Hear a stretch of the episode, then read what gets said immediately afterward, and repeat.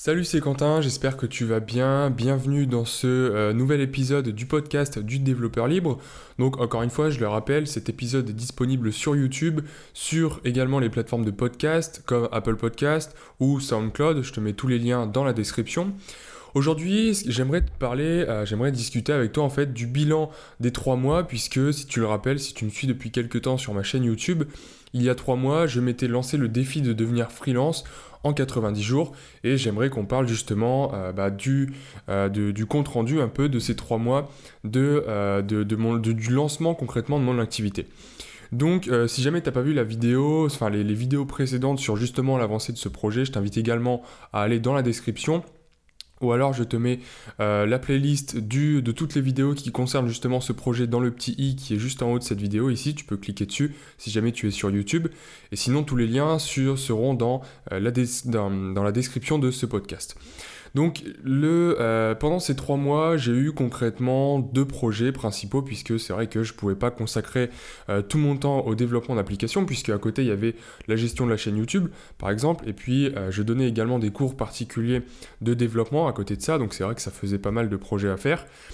Et donc j'ai eu deux projets principaux, j'ai eu deux applications principales que j'ai dû développer pendant ces trois mois de mon activité. La première, je l'ai trouvée notamment grâce à YouTube. C'est quelqu'un qui m'a contacté puisqu'il connaissait mes vidéos. C'était euh, deux, personnes qui voulaient monter leur, euh, qui voulaient créer une, nouvelle, application. Et donc euh, cette application, j'ai travaillé dessus pendant à peu près deux mois. C'était la toute première application que je développais pour des clients, pour quelqu'un d'autre que moi en fait.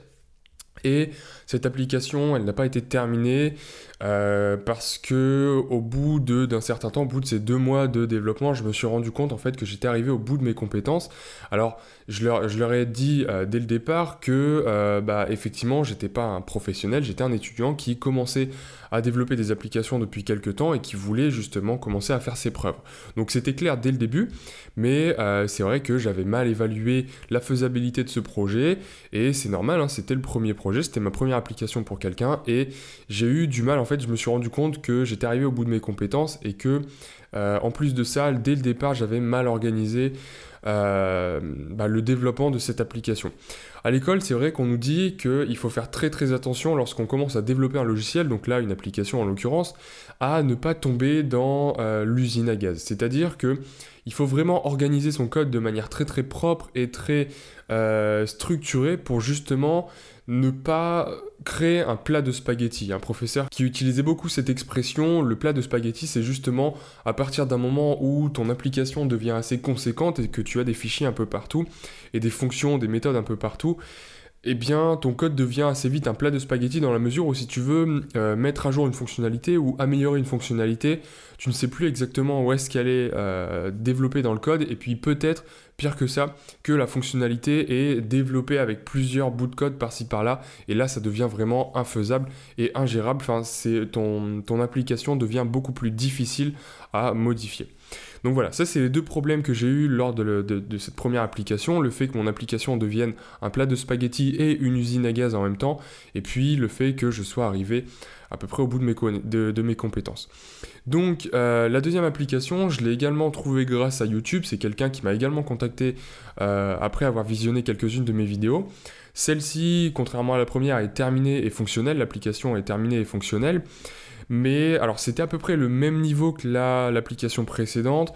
Mais euh, ce qui s'est passé, c'est qu'il y avait 2-3 fonctionnalités en moins sur cette deuxième application qui m'avaient justement posé problème lors de la première application. Et euh, bah, le fait que ce soit à peu près la même structure de l'application, j'ai pu réorganiser mon code de manière beaucoup plus efficace et de manière beaucoup plus propre. Et ça, ça m'a permis, euh, enfin la première application, en fait le premier échec m'a permis de prendre du recul sur euh, bah, ma, manière de travailler, ma manière de penser et surtout ma manière d'organiser euh, mon développement d'une application. Et ça, ça m'a permis notamment d'être beaucoup plus organisé et de réussir beaucoup plus facilement le développement de la deuxième application. Donc voilà, on peut, je, tire un peu des conclusions sur bah, ces trois mois de, de, développement.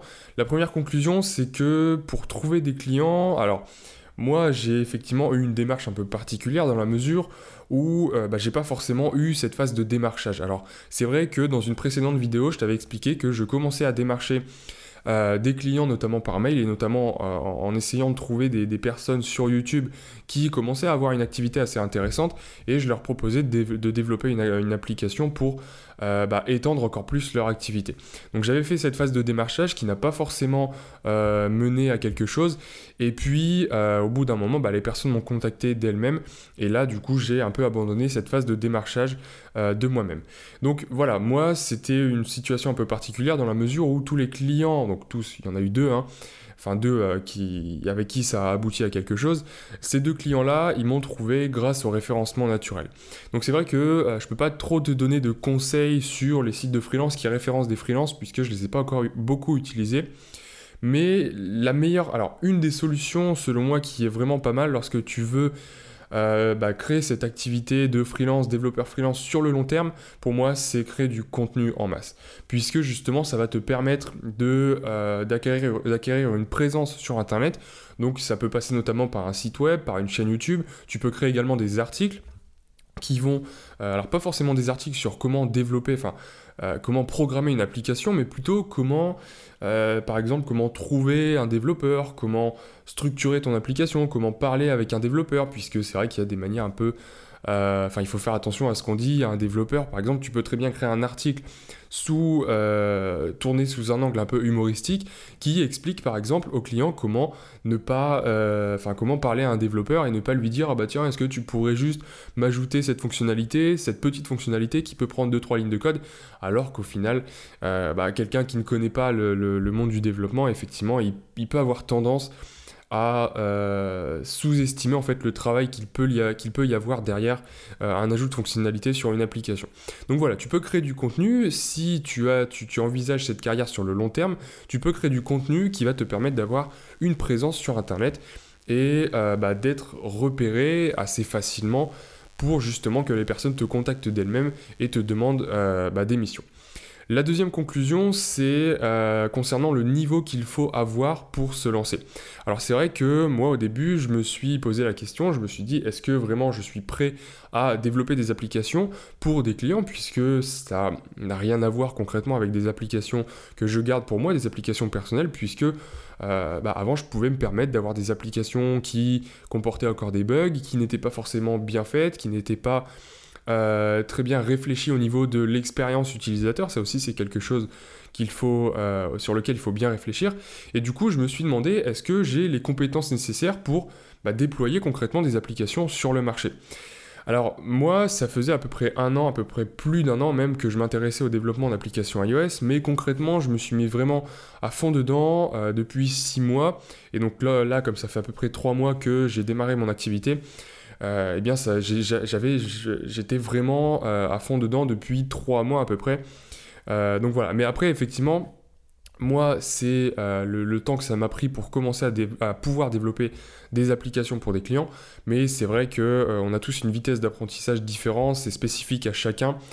Et c'est pour, pour, ça en fait que j'aimerais concrètement essayer de te donner un peu plus d'informations sur bah, qu'est-ce qui est nécessaire de connaître et de maîtriser surtout pour commencer à développer des applications ou des sites web, euh, commencer concrètement à développer des logiciels pour quelqu'un. Alors concernant les applications iOS, pour moi ce qui est vraiment important c'est de pouvoir créer une application à plusieurs vues où tu puisses naviguer assez facilement dans ton application, donc en utilisant notamment euh, des tab bars, des euh, navigation bars, mais aussi savoir bien maîtriser les table view ou tout ce qui est collection view, puisque ça te permet, c'est les éléments concrètement qui sont le plus utilisés euh, dans des applications, à part les, objets classiques comme les labels et les boutons. Donc table view, navbar, navigation bar et euh, tab bar, ça pour moi c'est les objets les plus importants qu'il faut euh, savoir maîtriser.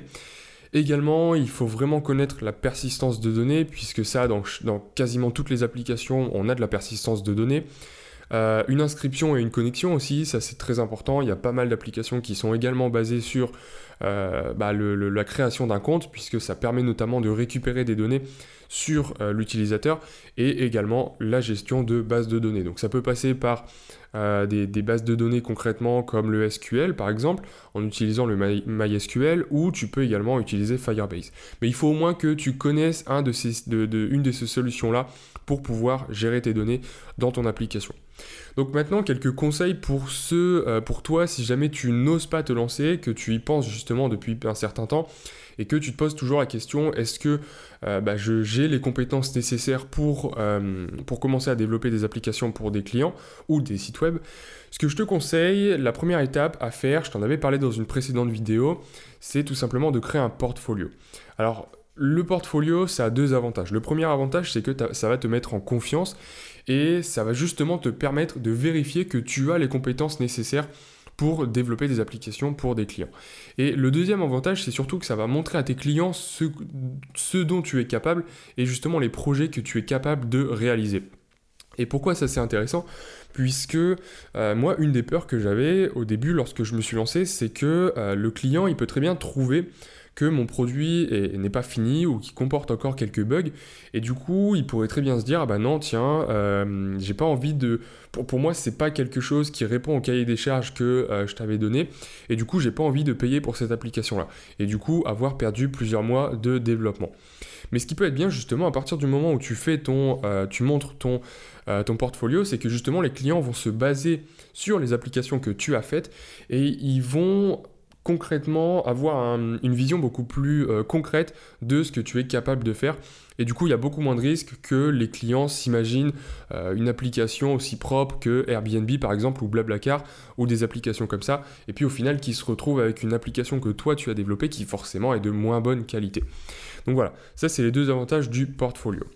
Ensuite, la deuxième étape, une fois que tu auras créé ton portfolio, c'est de commencer à trouver des clients. Donc ça, encore une fois, je t'en avais parlé euh, dans une précédente vidéo. La solution pour moi, si jamais tu veux construire quelque chose sur le long terme, c'est, comme je t'ai dit précédemment, de, créer en fait du contenu et d'avoir une présence sur le web.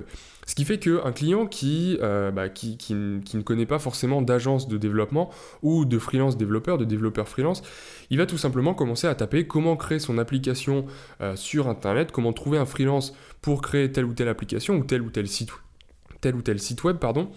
Et ce qui va se passer, c'est qu'il y a de fortes chances, si tu as une présence sur le web, qui tombe sur ton site ou sur des articles ou des contenus, des podcasts, des vidéos, n'importe quoi, que toi-même tu as créé.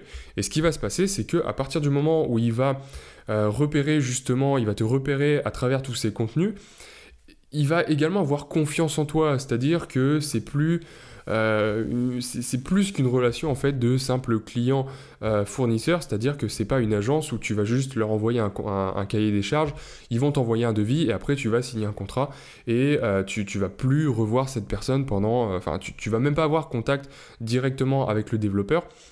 Et là, ce qui va se passer, c'est que si cette personne te trouve justement à travers ton contenu, il va y avoir une, euh, une relation de confiance qui va s'instaurer et le développement va être beaucoup plus facile. Par contre, si tu veux créer quelque chose sur le court terme et que tu veux rapidement trouver des clients, alors ce que je te conseille, c'est euh, de contacter des clients par mail. Alors ça peut être des personnes comme moi, je t'expliquais dans une précédente vidéo. J'ai commencé à contacter des personnes sur YouTube. Donc euh, je voyais qu'ils avaient une activité qui était en train de, commencer à grossir et je me permettais de leur envoyer un mail pour leur proposer quelque chose. Tu peux faire ça également par rapport à euh, ton entourage, c'est-à-dire que, alors, tu peux déjà aller voir dans ta famille s'il y a quelqu'un qui a besoin d'un site ou d'une application, mais il y a peu de chances, ça dépend dans, quelle, famille tu vis en fait, ou tu peux tout simplement aller démarcher les euh, commerçants qui sont dans ton entourage. Ça peut être des coiffeurs par exemple, ça peut être euh, bah, des petits commerçants qui sont à leur propre compte et qui voudraient par exemple étendre leur activité avec un site ou une application. Donc voilà, ça c'est les deux méthodes que je te conseille, soit sur le long terme, créer du contenu, soit sur le court terme, essayer de démarcher toi-même les personnes. Il faut aller les chercher une par une, hein, il n'y a pas de secret. Les personnes ne vont pas euh, venir à toi spontanément. Et enfin voilà, il y, a peu de chances que euh, une personne qui recherche quelque chose, un produit, une application, et toi soit en contact comme ça de manière, de manière complètement hasardeuse. Donc voilà, ça c'était mes deux conseils. Donc vraiment, n'hésite pas à te lancer, ne, t'embête pas tant que tu n'as pas commencé à trouver tes premiers projets, ne t'embête pas à monter une structure, à, monter une auto-entreprise, à essayer de, voir en fait quelles sont les différentes structures qui te permettraient de euh, bah, gagner de l'argent. Honnêtement, je devrais pas te conseiller ça, c'est vrai, parce que bah voilà, c'est pas, quelque chose qu'on devrait faire. Mais honnêtement, il y a personne qui va venir t'embêter si jamais tu es étudiant et que tu commences à gagner tes premières centaines d'euros sur internet. Sachant que tout ce que tu fais là, c'est complètement. Enfin, c'est, c'est pas une activité illégale. Donc je te conseille vraiment de trouver tes premiers clients et à partir du moment où tu verras que ton activité commence vraiment à fonctionner, ensuite tu pourras te tourner vers une solution euh, d'entreprise. Donc voilà, j'espère que ces conseils euh, bah, t'ont aidé, que si jamais tu, hésitais encore à te lancer, bah, j'espère t'avoir donné quelques pistes de réflexion et surtout euh, bah, les premiers éléments qui vont te permettre de te lancer. Dis-moi dans les commentaires si tu as des questions, si tu as encore des craintes, j'essaierai d'y répondre et pourquoi pas dans une prochaine vidéo. Et euh, enfin voilà, tout ça pour dire que c'est possible, il faut juste y consacrer du temps, ça va pas se faire tout seul, mais que si vraiment tu veux commencer à vivre de ta passion et développer tes premiers sites web et gagner de l'argent avec euh, ton travail, c'est tout à fait possible, il faut juste y consacrer du temps, trouver les bonnes méthodes et puis bah, se lancer quoi. Donc sur ce, moi je te dis à la prochaine vidéo et euh, en attendant, bon développement, à très bientôt.